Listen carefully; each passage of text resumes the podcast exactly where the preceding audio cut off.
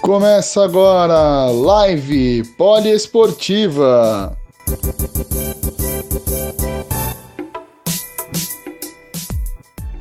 Seja muito bem-vindo você da espectador da Rádio Poliesportiva, você poliouvinte, você poliespectador, começando mais uma live aqui no nosso Instagram, lives de vários esportes, já tivemos agora há pouco live sobre MMA com o Braga Neto, agora estamos tendo também live de basquete, já tivemos várias lives aqui também sobre a bola laranja. E hoje vamos começar com o ala Betinho, José Roberto Naya de Duarte, ele mesmo, Betinho, ex-ala do Pinheiros, vai bater um papo legal com a gente, vai falar sobre a última temporada do NBB, vai falar sobre as suas atuações, sua carreira, também falar sobre é, possível futuro do atleta, quem sabe, né?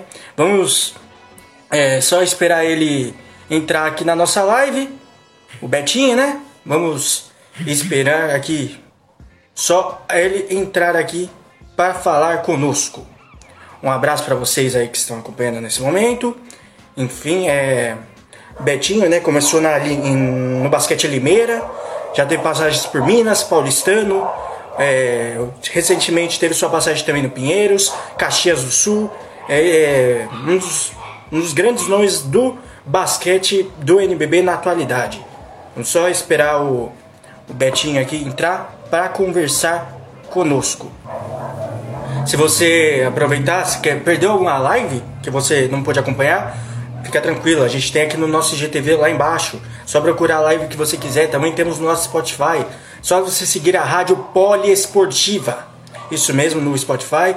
E também tem Google Podcasts, tem no Anchor, tem vários lugares. Se você quiser ficar ligado em tudo que a gente já fez aí nesse tempo de pandemia. Já fizemos entrevistas com o Elinho Coraza do Franca, com o Marquinhos recentemente do Flamengo, Humberto do Corinthians, também falamos com outros jogadores, enfim, é, teve recentemente também o Elinho, técnico do Franca, e também temos os nossos site, site também, onde você pode ficar atento sobre tudo do esporte, radiopoliesportiva.com.br. Vamos chamar aqui o Betinho. Rádio Poliesportiva, rádio de todos os esportes. Tudo bem, Batinho? Tudo bem? Beleza, tudo certo, tudo tranquilo.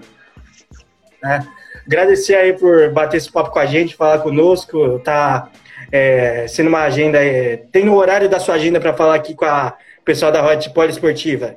Bacana, legal. Vamos, vamos falar um pouquinho aí da, de basquete, ver o que, que a gente pode contribuir um pouquinho aí para entretenimento da galera. Ai, mandar um abraço aqui pro pessoal que já está entrando, a Daniela Freitas, Guilherme Calvani, Vitor Ribeiro. É, é, ó quem entrou aqui já também, o Ed. Ó o Ed aí. Ed ó o Ed aí. Ed do Cavaco, esse mesmo, já está aqui com nós. Então, vamos só falar um pouquinho né, do José Roberto Nardi Duarte, né? Vixe. Que é, iniciou a carreira na Limeira, teve passagem também pelo Paulistano, Caxias do Sul, Minas, é, agora, recentemente, teve sua passagem no Pinheiros. E como é que foi pro José Roberto lá em Catanduva é, descobrir que, pô, era isso que eu queria para minha vida? Queria ser jogador de basquete. Como foi para você tomar essa decisão? Cara, é, eu, uh, eu sou nascido em Catanduva, mas eu nunca morei lá, né, propriamente dito. Meu pai jogava basquete, e profissionalmente e ele jogava no time aqui de Limeira, que é a cidade que eu, que eu sempre morei.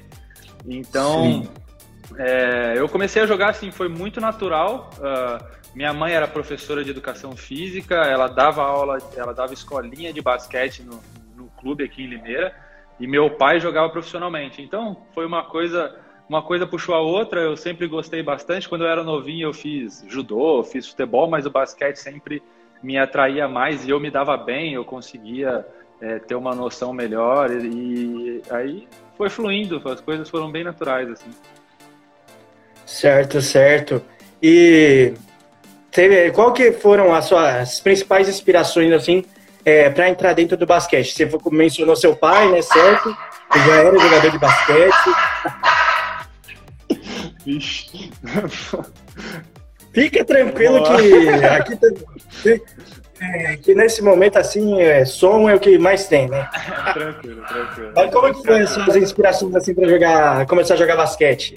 Como que foi? Cara, assim, é, meu pai, né, claro, obviamente, é, para me iniciar no jogo, né? Pra, pra, porque eu via jogos dele, acabava os jogos dele, eu tava brincando de bola, de basquete, ele sempre brincava bastante comigo. Eu tinha. É, meu pai, quando ele era mais, mais jovem, é, quando eu era pequenininho, ele foi para a França jogar e ele comprou aquelas cestinhas que ficavam penduradas assim. Hoje é muito, muito comum aqui no Brasil, mas na época não tinha isso, né? E eu ficava brincando com aquelas bolinhas o tempo inteiro. Quando eu cresci, aí eu comecei a ver um pouco mais NBA, comecei a ver um pouco mais é, jogos aqui no Brasil, acompanhava um pouco mais, mas é, o que me fez mesmo entrar e gostar bastante do basquete foi meu pai propriamente dito. Assim. Sim, sim. E bom, você já é da cidade de Limeira, você já teve seu pai jogando basquete, teve a equipe Limeira e era a bola cantada, né? Você jogar basquete na cidade. Então, como que foi seu, seu início de carreira em Limeira? Ah, eu fiz a base inteira aqui em Limeira, né? Eu saí um ano que não ia ter aqui no, no, no clube, chamava nosso, chama, né? Nosso clube, o clube hoje, acho que eles nem participam mais de, de, do torneio de federação, mas antes era uma base muito forte, assim, eles é, passou por, por, pelo nosso clube, por exemplo, o Fúvio, é, passou um monte, um monte de gente que, que acabou virando é, jogadores, é, revelava muitos jogadores, né? Uh, agora, uh, o, que, o que me fez assim é, em Limeira, é, a coisa foi muito natural porque é, o time adulto já me chamava para treinar com eles desde os 16 anos, 17 anos.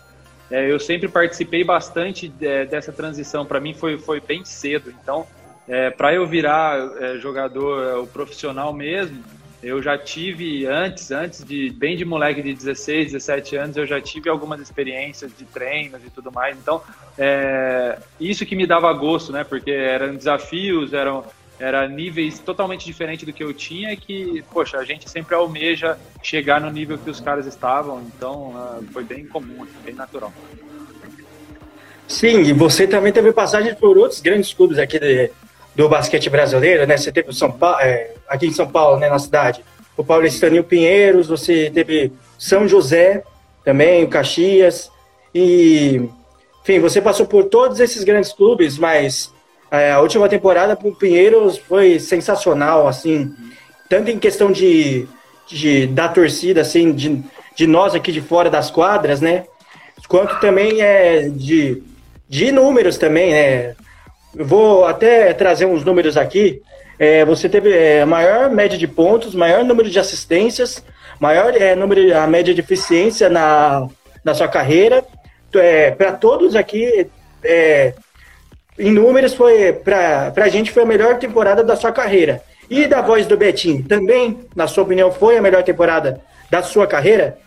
Cara, eu acho, que, eu acho que sim. Eu acho que sim. É pena que a gente acabou uh, pela, pela, pelo Covid, aí acabou acabando a temporada precocemente, não, não tendo os playoffs, que era a hora mesmo para consolidar o ano, para falar, ó, esse realmente foi o ano é, para guardar na memória.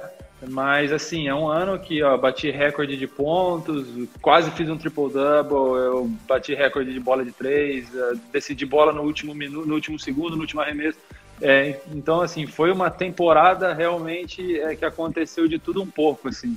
É, eu gosto de dizer que foi é, que é a temporada que eu tive a maior maturidade, a maior é, consciência de tudo que estava acontecendo e, e por isso que acabou sendo, acabou virando essa temporada é, individualmente e coletivamente tão boa.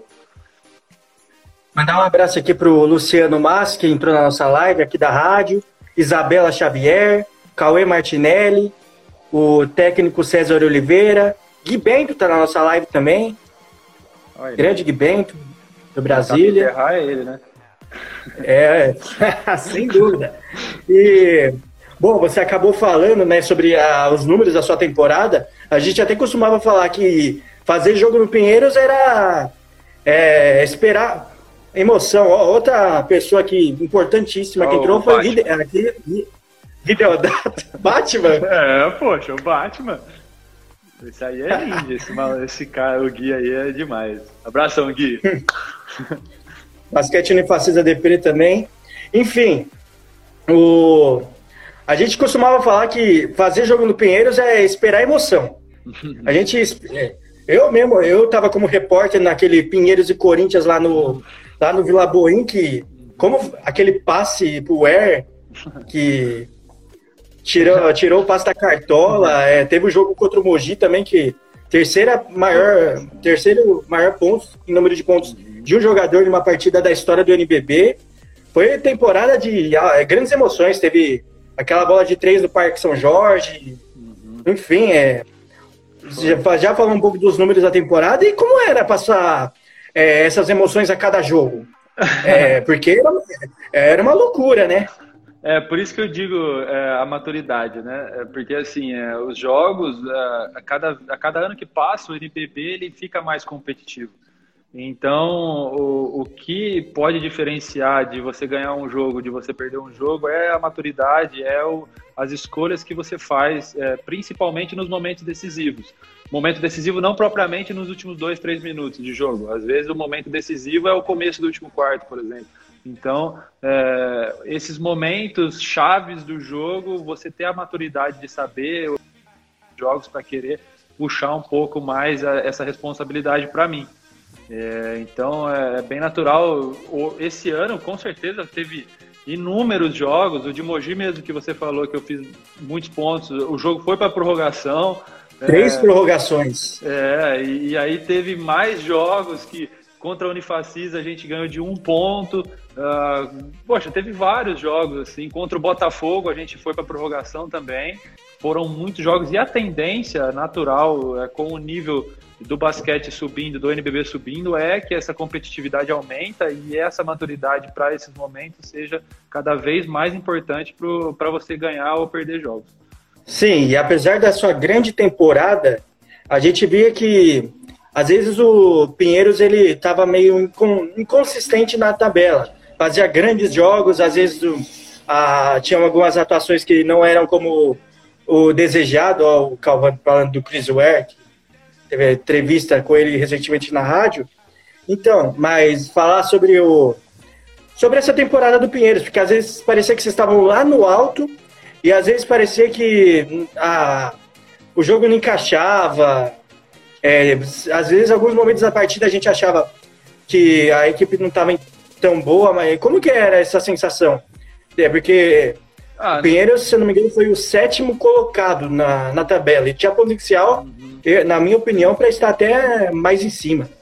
É, eu, eu, o que eu penso sobre o nosso time é o que, o que aconteceu bastante. Esse ano, a gente, é, em comparação ao, ao NBB 11 para o NBB 12, é, a gente perdeu alguns jogadores por, por motivo de, de não ter é, um investimento.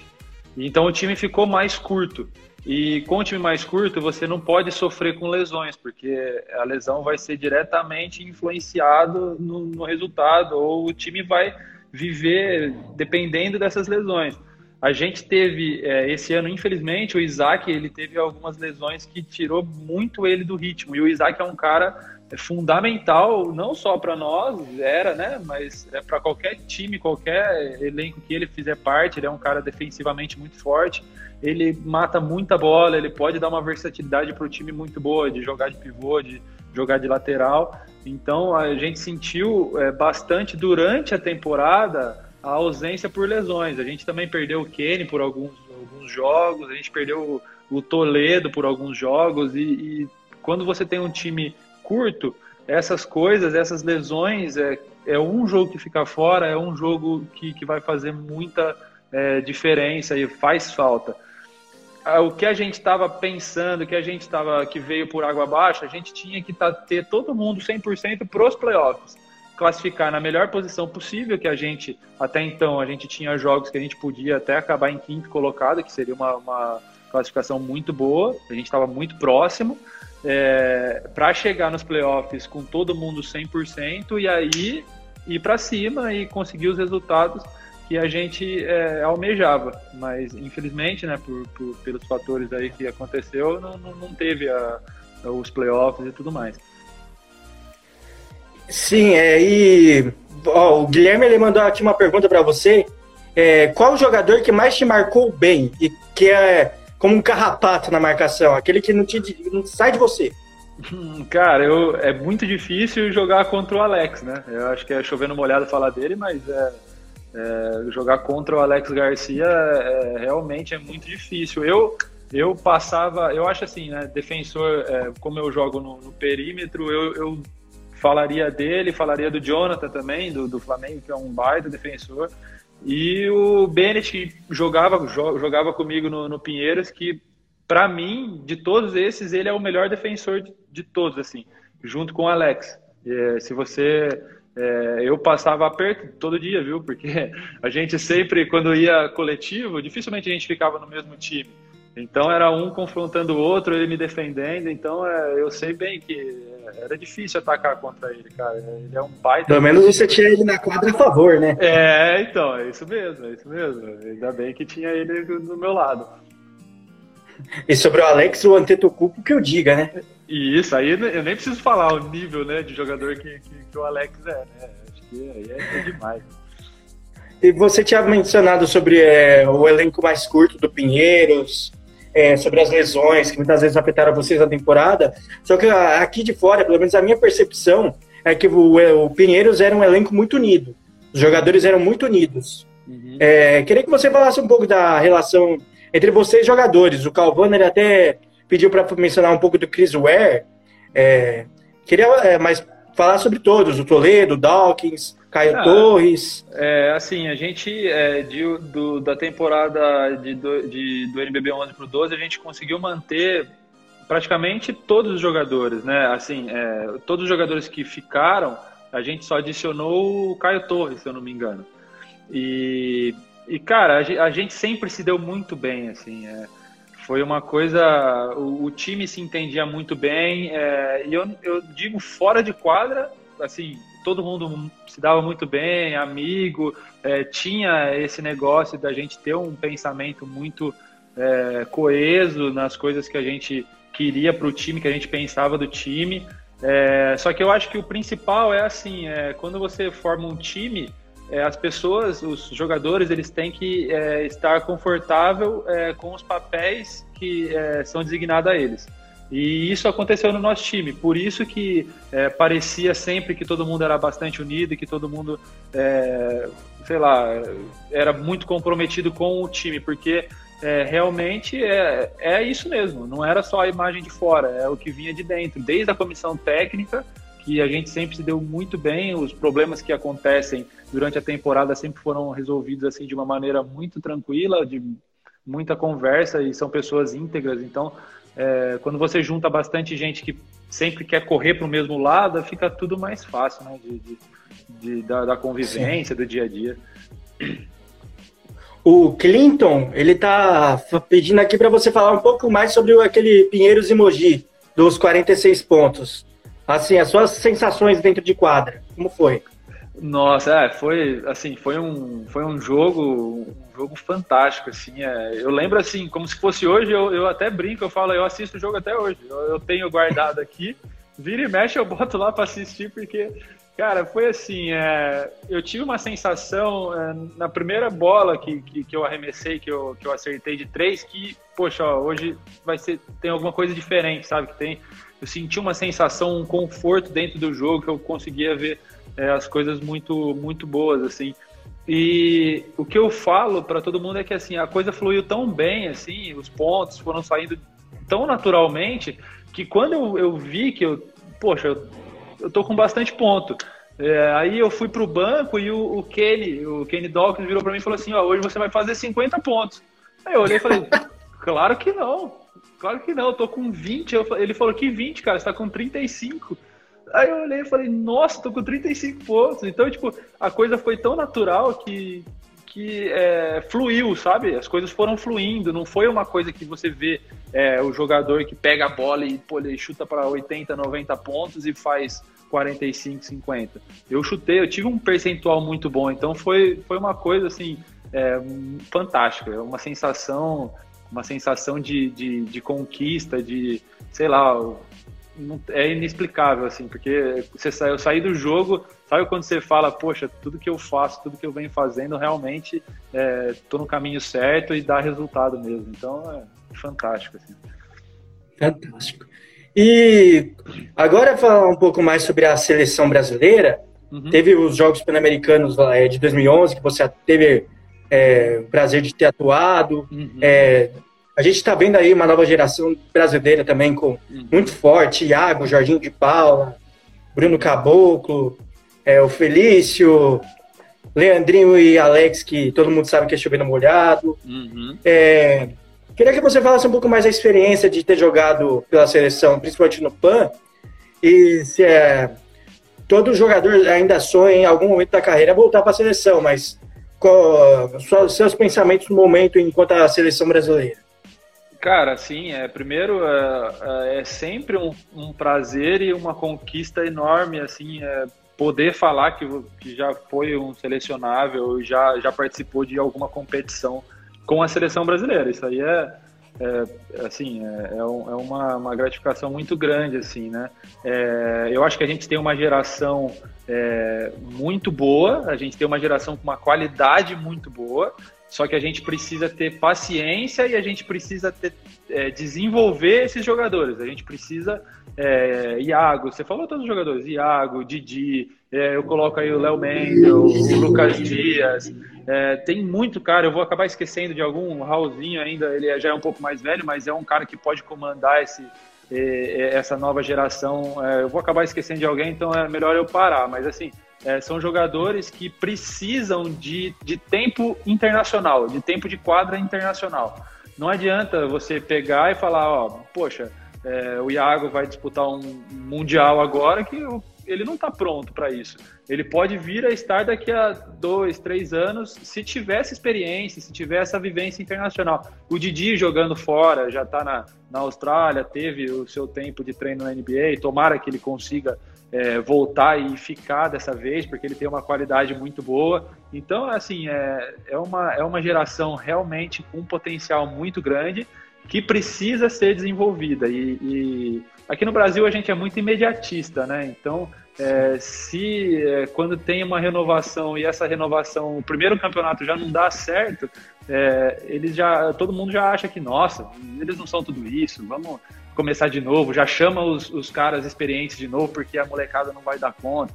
Então, assim, tem que mesclar, tem que ter o Leandrinho, tem que ter o Alex, tem que ter o Ertas, para mostrar o caminho para os meninos, o caminho correto, que os caras, esses caras são bons exemplos para isso, mas é, é, precisa ter tempo para eles desenvolverem sim. Hoje eu, é, pensando em seleção, é, assim, eu, eu, não é que eu não quero ir, óbvio, né? Eu tenho uma pretensão, eu jogo todos os jogos, para ir o melhor e quem sabe é, ser selecionado. Mas assim, é, eu tenho uma consciência muito grande de que é, a minha hora já passou e, e, agora é a vez dos meninos. Assim, se eu puder ir, se eu tiver essa oportunidade, claro, eu ficaria assim radiante e eu acho que até coroaria a minha carreira, assim. Mas é, eu sei que é uma situação hoje muito difícil de, de, de acontecer. Então, é nada, nada melhor do que um dia após o outro a gente treinando, a gente batalhando para estar tá melhor e aí sim abrir uma chance para ir.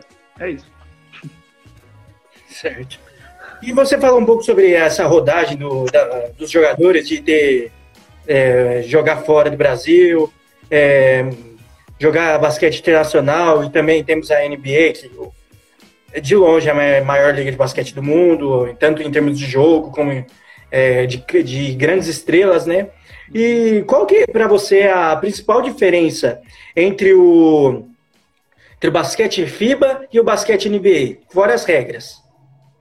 Ah, eu acho, principalmente assim, eu acho o estilo de jogo mesmo, é, porque a, a, quadra na NBA, a quadra é maior, né? Então, é, como, a, sem ser as regras, mas acaba entrando um pouquinho nas regras, porque assim, na NBA você não pode ajudar muito, você não, o lado contrário não pode abandonar e ficar dentro do garrafão. Isso propicia muito jogo um contra um.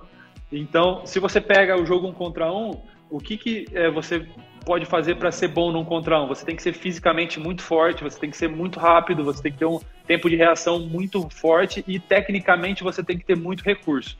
Então, isso na NBA, você olha os jogadores, eles são assim, todos eles, todos eles são desse jeito. Por quê? Porque o jogo, a quadra, propicia esse estilo de jogo.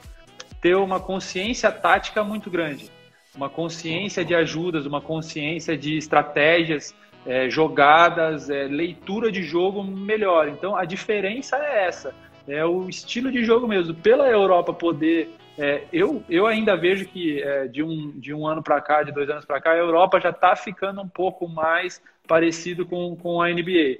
Mas, né, é, pelo, por essa questão de é, poder ter muito mais ajuda, poder até marcar uma zona, deixar o pivô dentro do garrafão, essas coisas acaba é, fazendo com que o jogo fique mais estudado é, taticamente.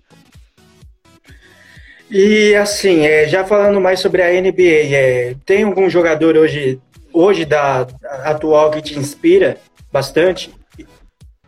Cara, sim, é, eu, eu, eu, não, eu nem digo inspira, assim, é, são, é, é são jogadores que, que eu gosto de olhar o que eles fazem por, é, eu acho assim, é, estilo de jogo, assim, vou, pelo amor de Deus, querer comparar o que eu faço com o que os caras fazem, o nível é muito acima, assim, não é comparação, mas por passar situações parecidas, eu tento assistir alguns jogadores, é, o que eles fazem em determinadas situações. Então, tipo assim, é, eu tenho um jogo é, parecido com o Damian Lillard, por exemplo.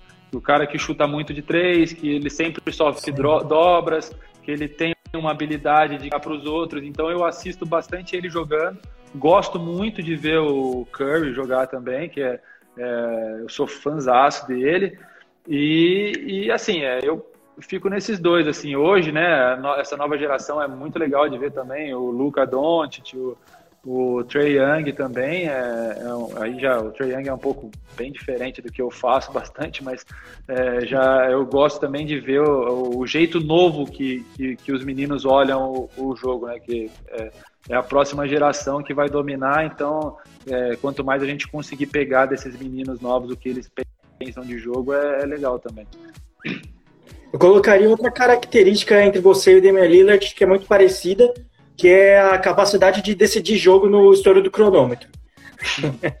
ah, sem é. dúvida, porque essa, é, essa temporada provou isso pra caramba, mas enfim. E é, eu, eu recebi algumas informações aí que você é muito fã do New York Knicks, hein? Sou, infelizmente. o negócio tá feio. Eu sempre gostei. E como que foi? É... Como que foi para essa paixão pelo New York Knicks? Paixão de time Cara, de torcer. É, eu, eu, sempre, eu sempre fui muito fã do Carmelo Anthony, né? Desde quando ele foi draftado de, junto com o LeBron, com o Dwayne Wade, eu, eu achava que ele era todos esses. É, quando ele foi pro Denver, as temporadas que ele fez, o jeito que ele fazia os pontos e tal, eu achava, achava não, ainda acho o cara um pontuador assim um dos melhores da história assim. então quando ele foi para o New York eu acompanhei ele assim. Eu peguei para mim foi o, o auge da é, individualmente falando foi o auge da carreira dele. Então eu comecei a acompanhar muito ele a, a, a ver tudo que ele fazia e tudo mais. E acabei gostando criando gosto pelo time. Ele saiu ele foi embora e eu acabei é, criando essa, esse vínculo maior com o New York, mas tá, tá difícil, cara, é difícil, porque é, cada decisão pior que a outra, não vê futuro para tão animador para a franquia, tá, tá complicado a situação, já faz alguns anos, né? É, aí o que eu, já falando do New York Knicks, é, o que você acha do Ray J. Barrett? Eu acho um baita de um potencial. Eu, eu, eu creio que é, eu, eu ainda acho que é, os meninos é, da NBA, é, do, do universitário, desculpa, eles teriam que ficar mais anos no universitário para chegar na NBA jogadores mais prontos, assim.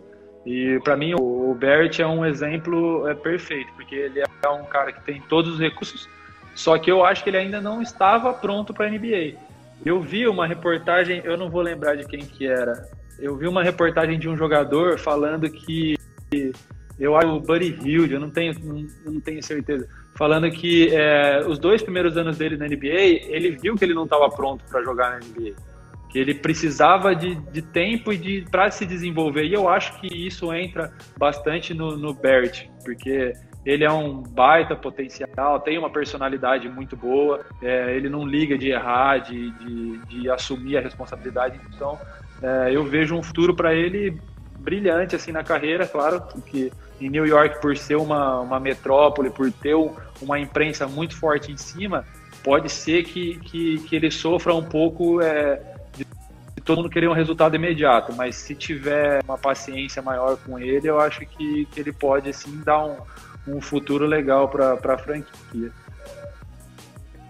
Você acabou falando de desenvolvimento, né? Lá na NBA você tem a J-League, é, aqui no Brasil você tinha a LDB, enfim, é, e já falando sobre mais essa parte aqui do Brasil, sobre jovens jogadores, sobre futuro, uhum. como que você acha que essa pandemia pode afetar no futuro do basquete brasileiro?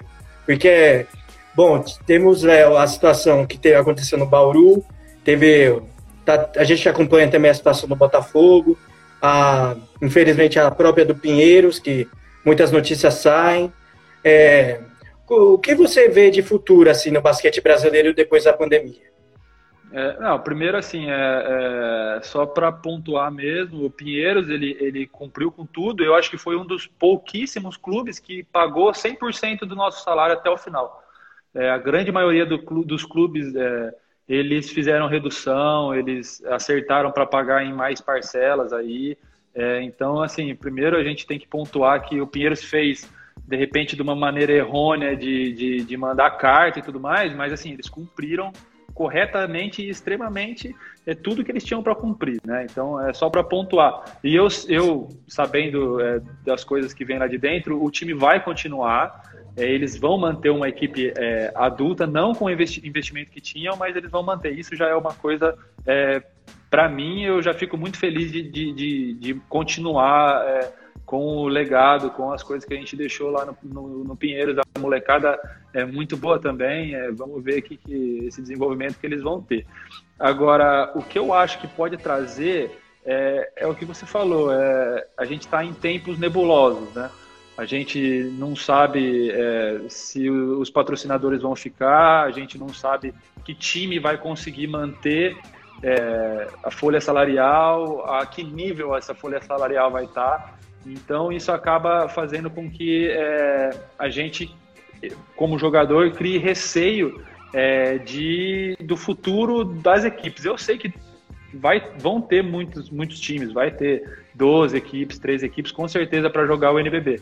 Agora, é, o que mais é, deixa a gente apreensivo é o, é o número de meses de contrato. É, porque, assim, é, se o NBB volta em dezembro, por exemplo, e acaba em maio, é, que é, o, é, o, é quando sempre acaba, os, os, times vão fazer contrato de seis meses, sete meses, e isso, poxa, a gente vai ficar cinco meses sem receber. É uma coisa é, que muda bastante. Então, o que é, deixa a gente bastante apreensiva não é quanto a gente vai receber ou é, quantos times vão ter, mas sim é, o tempo de contrato que, que a gente possa vir a ter. Então, isso isso é bastante preocupante. Mas assim, eu, eu sou um cara que gosto sempre de olhar é, com otimismo. Então eu acho que ah, vão ter problemas, mas a gente vai conseguir é, passar por esse, por esse momento difícil e assim é, tirar boas lições disso. E já falando um pouco sobre futuro também, agora sobre o futuro do Betinho, a gente teve várias pessoas aqui na live.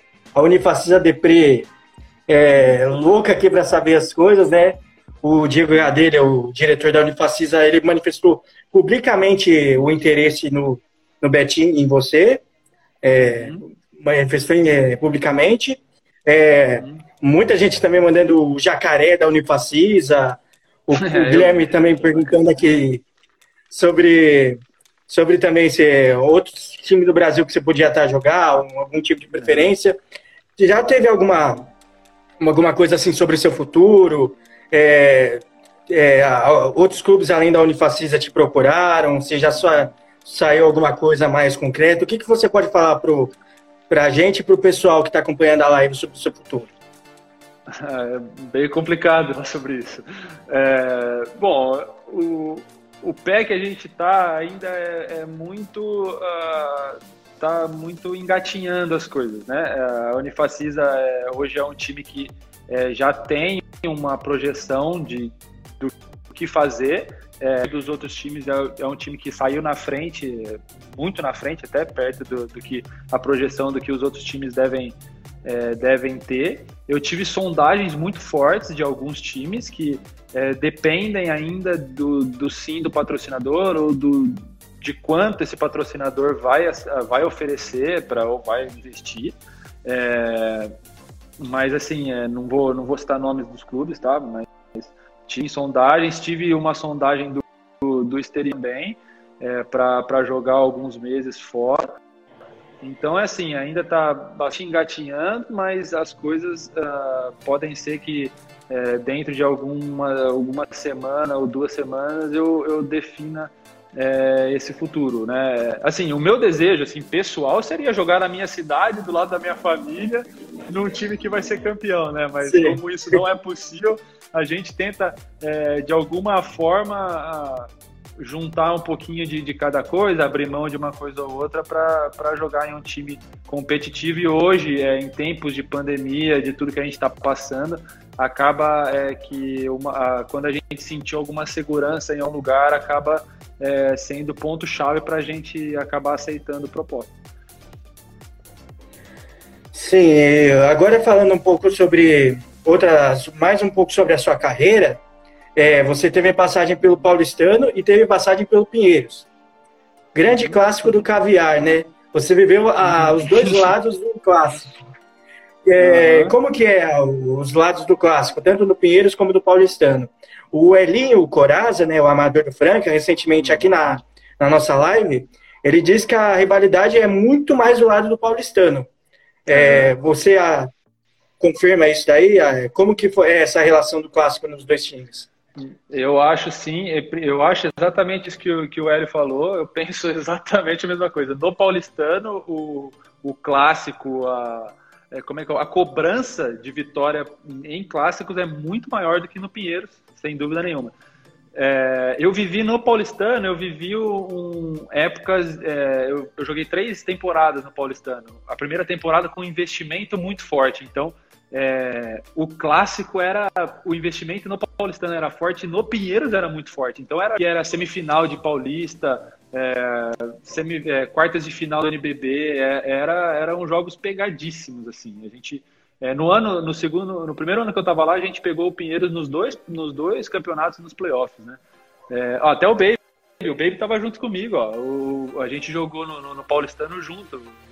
É, e a gente acabou até é, Pinheiros de, de 2 a 0 para 3 a 2 O Baby tá relembrando muito esses jogos contra o, o, o Paulistano, né? Eu até, eu até falei do Baby porque o Baby fez parte desse elenco. Ele chegou um pouquinho depois, uh, mas, uh, poxa, fez parte. O Baby, recém voltado da NBA, cara com uma experiência, uma bagagem fantástica. Ele, eu até falei da, do, do, do playoff, a gente é, teve o playoff do Paulista que a gente estava perdendo por 2 a 0 a gente virou esse playoff para 3 a 2 a gente levou. Então, é, de, de é, falando de clássico, eu acho que é, esse playoff foi muito marcante, porque você virar um clássico e pro paulistano é muito forte, né? O, é, a rivalidade é muito forte, é muito mais pro paulistano do que é pro, no, dentro do Pinheiros, né? Dentro do Pinheiros é um jogo especial, sem dúvida nenhuma, mas a cobrança de vitória no paulistano é muito mais é, efetiva, muito mais forte. Assim. E como que foi essa a rotina de sua preparação durante a quarentena, assim, para você perder, não perder a forma física? Como que foi esse período aí? Cara, assim, é, é, logo que acabou, que acabou não, é que parou tudo, que começou a quarentena, a gente recebeu do nosso preparador físico uh, uma planilha de treinos uh, que ele ia mudando de, de, semana em semana ou acompanhando conforme uh, ia a evolução da, das coisas. Uh, a gente fez essa preparação por um mês, mais ou menos, aqui em casa mesmo. Eu tenho um espaço aqui no fundo, coloquei uma. Eu tinha uma tabela aqui que eu não usava fazia bastante tempo, a gente deu uma. Com o quadradinho quebrado e tudo, mas a gente deu uma adaptada lá e tentei de, de alguma forma fazer com que é, perder o menos possível, né? Uh, aí depois que, que foi cancelado o NBB, que foi cancelado tudo, eu parei, fiquei acho que umas três, umas duas, três semanas sem fazer nada. E aí aqui na aqui em Limeira eu consegui alguns espaços que para fazer um para voltar às atividades, né? É, eu consegui um espaço para fazer uma academia que é bem assim, é, entra eu e mais uma pessoa, bem assim, é, direitinho do jeito que tem que ser, do jeito que é, pode ser, na verdade. E agora consegui uma quadra também, que eu, é um, um clube aqui está cedendo para mim essa quadra para eu fazer o, os treinamentos. Vai eu e meu pai também dentro do ginásio, a gente não tem contato com ninguém. E a gente entra, faz o que tem que fazer por uma, duas horas e, e pula fora. Então, é, agora está sendo assim porque teve essa, essa abertura é, parcial das coisas e tudo mais, acabou sendo é, bom porque deu mais ou menos o tempo que, que eu precisava. Agora, é, tentar é, voltar a uma forma é, boa, tentar ganhar algumas coisas fisicamente, para quando voltar a temporada, para quando voltarem é, os treinos, é, tá na melhor forma possível é, física, técnica. Eu sei que é muito difícil porque vai ser muitos meses sem jogos, mas é, quanto melhor chegar, quanto melhor a gente se preparar para esses para essa volta, eu acho que é um ganho muito grande. E Betinho, já falando mais essa parte de condicionamento físico, de estilo de jogo, é, qual técnico você considera assim que que você acha que melhorou, ajudou, teve uma ajuda maior no seu estilo de jogo, de aprimorar o seu basquete? Cara, eu acho que uh, eu, eu nem digo técnico em si, mas eu, eu falo a comissão técnica é, do Pinheiros mesmo. Porque assim, é, no Pinheiros a gente é, fazia uma coisa muito legal, é, a gente não, né? O, a comissão técnica tinha o César, tinha o Nelson e tinha o Fabrício, que era o, o cara que, que, que controlava o rendimento fazia vídeos de jogos, estatísticas, todas essas coisas. E o Fabrício, é, junto com o César, eles é, no começo da temporada, no meio da temporada de 2000 do NBB 11, eles começaram a fazer vídeos individuais, é, pontuando algumas coisas que a gente poderia fazer diferente, a gente poderia para ver como é que a gente assimilava as coisas. E eu sempre gostei muito desse negócio de é, estudar um pouco no que a gente pode melhorar, no que a gente pode evoluir. E aí eu acabei é, criando um negócio, eu com o Fabrício, de todos os jogos, é, ele me mandar coisas é, que eu fiz errado, coisas que é, davam certo ou coisas que é, eu podia usar de uma forma diferente. Então, assim, a gente é, sentava, às vezes o César estava junto, às vezes não, às vezes o César falava sem ter o vídeo. Então, é, esse estudo de jogo, esse estudo de, do que foi feito, do que você está melhorando, do que você não está melhorando, é, e essa sinceridade de você chegar e falar, pô, ó, você precisa, sei lá, passar mais a bola, você precisa, ó, essa bola você tem que definir, é, você fez uma escolha ruim. Então, é, eu falo a comissão técnica do Pinheiros mesmo, toda. É claro que o César, com, com a inteligência e o jeito dele levar as coisas, foi essencial mas eu não posso tirar de, disso aí o, a comissão toda, porque é, eles com certeza fizeram eu evoluir meu jogo, principalmente é, nas coisas que, que, que eu deixava bastante a desejar. E o que você tem a falar sobre especialmente o César? Porque aqui de fora a gente tem uma, a percepção que ele é um cara muito compromissado com o basquete, ele gosta daquilo que faz, e como que é dentro, a, é, o relacionamento, relacionamento dentro com o César Guidetti? Cara, ele é um cara super fácil de lidar. Ele é um cara, você disse, acho que a visão que você tem de fora é, é essa mesmo. Ele é um cara extremamente estudioso, é extremamente atencioso aos detalhes. Ele gosta que é, a gente saiba minuciosamente o que tem que fazer, é, do jeito que tem que fazer e o porquê que tem que fazer. Eu acho que o atleta, para você ganhar o atleta, você tem que mostrar o porquê que você está fazendo isso, o porquê que ele quer que faça isso. E é, quando o técnico consegue é, explicar e consegue demonstrar isso, acaba fazendo com que todo mundo compre a ideia. Isso até é, a gente falou da união do time, a gente falou é, de como a gente é, parecia ser compromissado, era porque acontecia isso sempre, assim.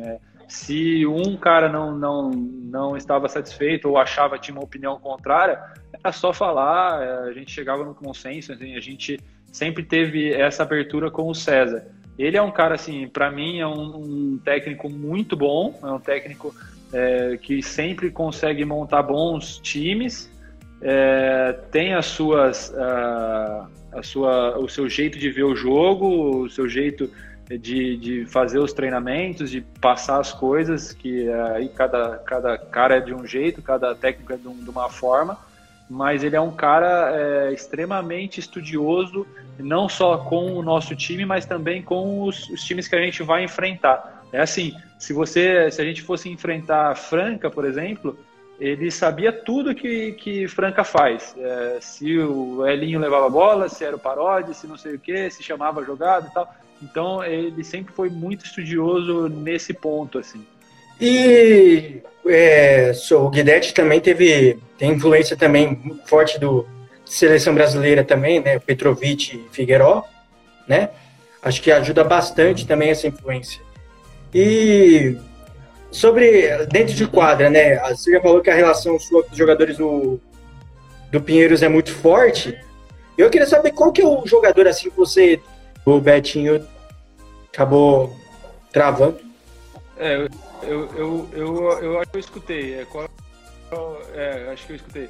Eu, o jogador que eu mais, que eu, assim, que eu gosto muito de jogar e que eu acho que a gente acabou se acertando muito foi o Bennett. Eu acho que a gente fazia uma dupla ali muito bacana de, de, de, de armadores. Eu acho que a gente com, complementava muito bem um ao outro de, de é, do que fazia, o jeito que fazia, a gente acabava é, completando um ao outro. E assim, eu era um cara que eu sempre gostei muito de ver jogar. E quando eu joguei com ele a gente é, teve esse, esse, esse estalo de, de, de, saber e de se entender na quadra muito muito rápido assim. É, eu, eu falaria ele é, hoje com toda certeza. Assim, se o time que, que eu fosse pudesse levar ele, já seria é, meio caminho andado para E agora a gente já está chegando aqui a 6h51, né? Mais de 50 minutos de live.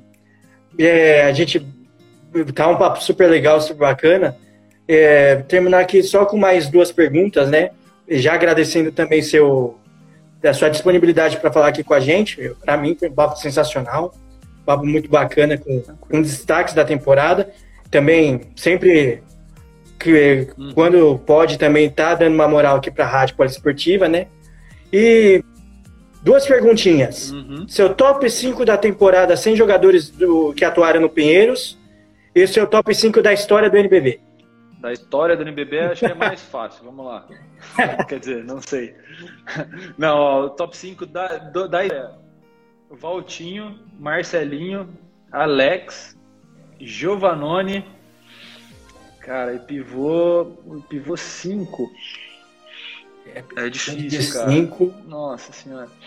Sabe, eu, cara, ó, ó, não, eu, eu, eu colocaria, eu colocaria o, os cinco abertos e vamos ver o que, que dava. Eu colocava, eu coloco o Marquinhos aí no meio. Porque eu acho o Marquinhos. É, muito fora de série, assim, ele é um nível muito acima do, do que a gente tem. É, eu não queria falar ele porque ele ainda está na ativa e, e, tal, mas, é, mas não, não, tem como. O Alex também, o Alex também é fora do, do comum. Então é Valtinho, Marcelinho, Alex, Marquinhos e Giovanoni. É os cinco, para mim, os cinco melhores jogadores aí que fizeram história, né? É, Existem jogadores muito bons, mas que jogaram pouquíssimas temporadas, então eu, eu acabo, acabei não, não contando. Agora, os cinco dessa temporada, cara, eu acho que uh, hum, é difícil. É difícil. Deixa eu, Isso é dar uma pensada. Mas, ó, é, a gente não pode. O Jimmy ficou aqui também um tempão é, pensando. É complicado, cara. cara, mas ó, é, é, é que é, acaba esquecendo, cara, do, de, de jogador é, é, complicado. Eu acho assim, ó, é, o Jorginho, Jorginho para mim é o MVP da temporada, sem dúvida nenhuma. Eu coloco o Chamel, porque também é um cara que a liderança que ele teve no São Paulo foi primordial para o time fazer essa, essa temporada que fez. Uh, deixa eu pensar. Eu. Hum, peraí. Vamos lá, o Leandrinho, que fez uma temporada também muito forte. Então vamos lá. Chamel, Leandrinho. Chamel, Leandrinho. Isso. Aí eu coloco o Lucas Dias, que é, é, o, é, o, melhor quatro hoje que a gente tem no Brasil, jogando aqui no Brasil. E o. Devon Scott. Minas, o Devon Scott. É, são os cinco.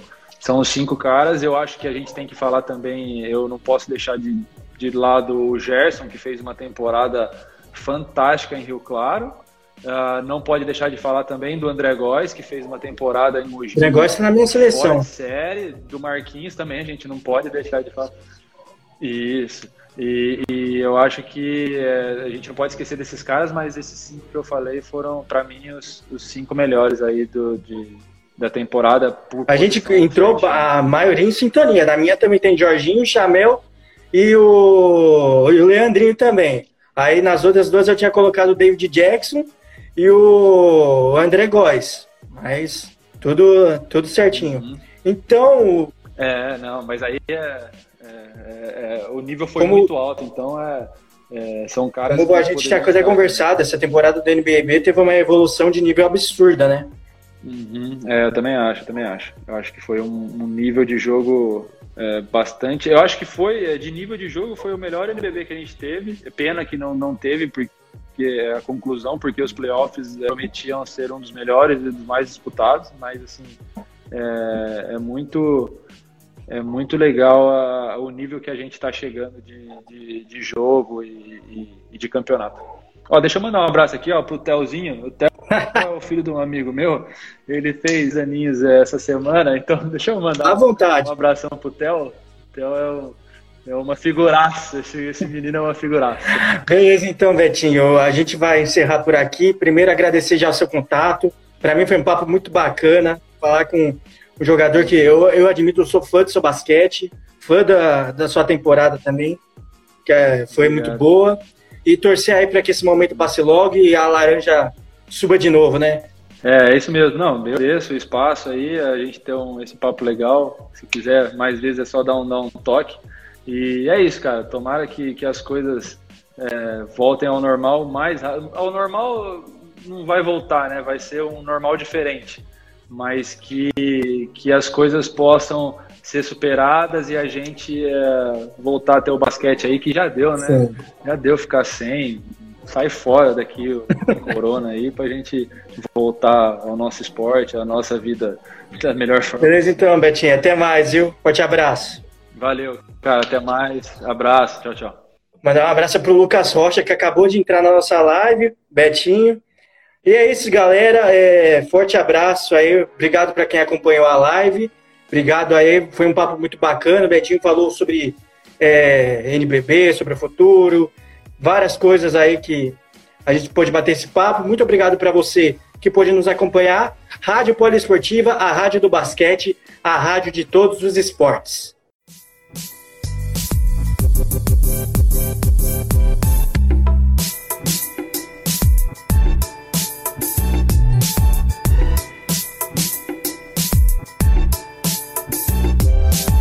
Termina agora Live Poliesportiva.